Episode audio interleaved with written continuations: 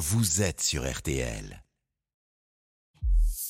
Julien Cellier, l'invité d'RTL Soir. Allez, bonne fin de journée. Vous écoutez toujours RTL Soir et nous avions très envie ce soir de vous conseiller un très joli film, un petit bijou sur vos écrans de cinéma la semaine prochaine. Le cours de la vie avec notre spécialiste Stéphane Boutsock. Bonsoir Stéphane. Bonsoir tout le monde. Nous recevons l'actrice principale. Bonsoir Agnès Jaoui. Bonsoir. Merci d'être avec nous dans ce film de Frédéric Socher. Vous incarnez une scénariste renommée, tiens tiens, qui vient donner une masterclass à des élèves dans une école de cinéma à Toulouse. Elle est invitée par le patron de l'école, son amour de jeunesse qu'elle n'a plus revu depuis 30 ans, un directeur joué par Jonathan Zakai qui ne s'est jamais vraiment remis de votre rupture.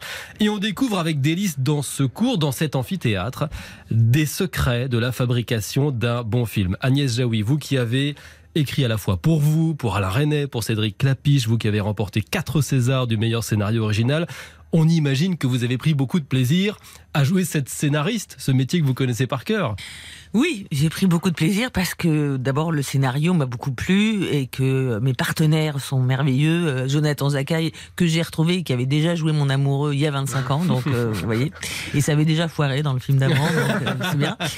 Et Géraldine Nakache, donc comme je disais, Stéphane Hénon, et puis les étudiants, bref, et puis parce que j'explique comment, je raconte comment on raconte une histoire, et pendant ce temps, il s'en raconte une autre, et j'ai trouvé que c'était beau.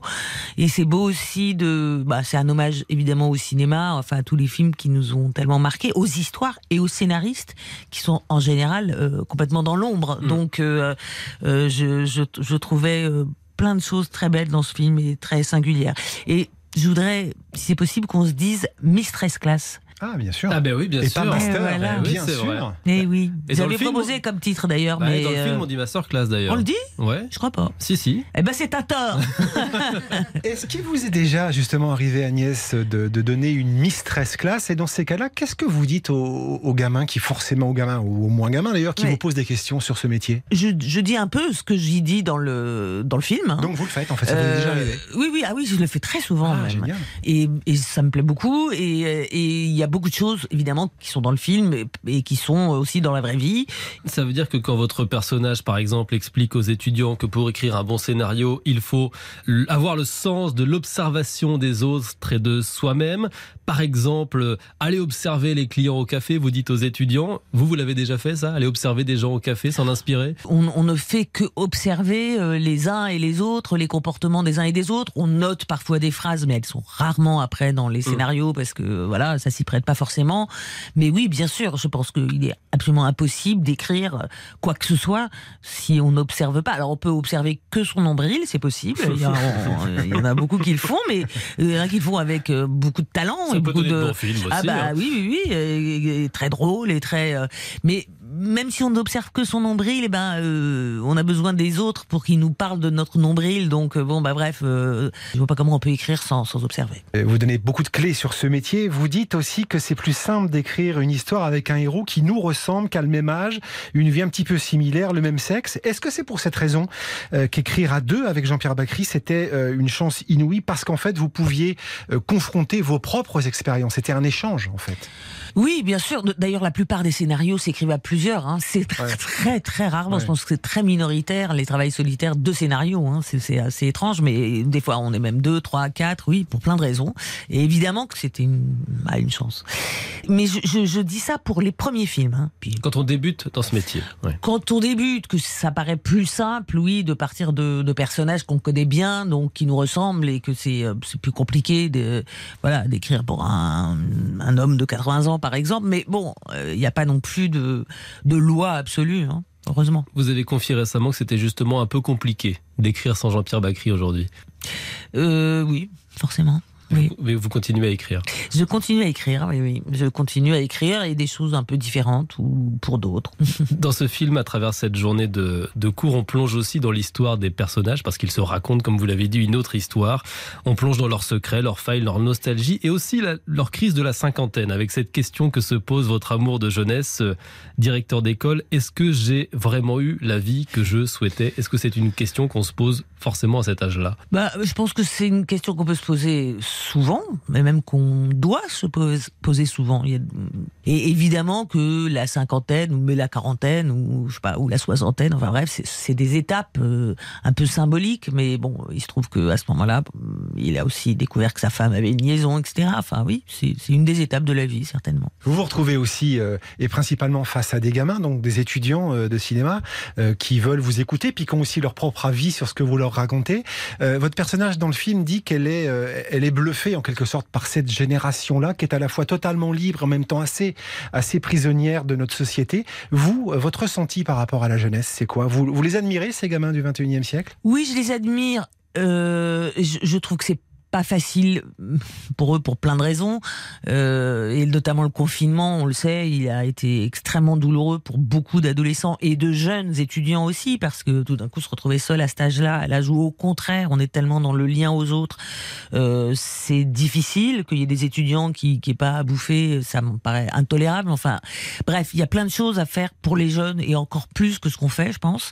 Et c'est vrai que c'est une génération qui m'épate pour sa radicalité pour certains hein, parce parce que évidemment il y a, toutes sortes de jeunes, et puis pour comment ils se sont emparés euh, du féminisme, des phénomènes de genre, de il y a, beaucoup de choses quand même qui remettent en cause d'une façon moi je trouve archi réjouissante. Et en plus, je me souviens de, je sais pas, il y a 20, mais même pas, à 10 ans, je me vois en train de faire euh, une, intervention, euh, voilà, de, au, musée d'Orsay, qui était, qui, avait une, exposition sur les, qui a peur des femmes photographes. Je parlais de féminisme, donc, et que la salle me regardait, genre, mais de quoi elle parle, cette vieille ringarde? Et qu'on m'a même dit, mais, euh, mais non, mais il y a plus de problème maintenant, quoi. C'était, je voyais bien que parlais dans le, dans le désert, quoi. Et donc, aujourd'hui, euh, de voir qu'au contraire, euh, il y a cette, euh, c'est plus qu'une prise de conscience, enfin, et puis qu'elles se laissent pas faire, quoi, les filles et tout. Je trouve ça super, évidemment. Est-ce que, comme dans le film, sur le tournage, vous avez conseillé, guidé ces jeunes acteurs en devenir, échangé avec eux?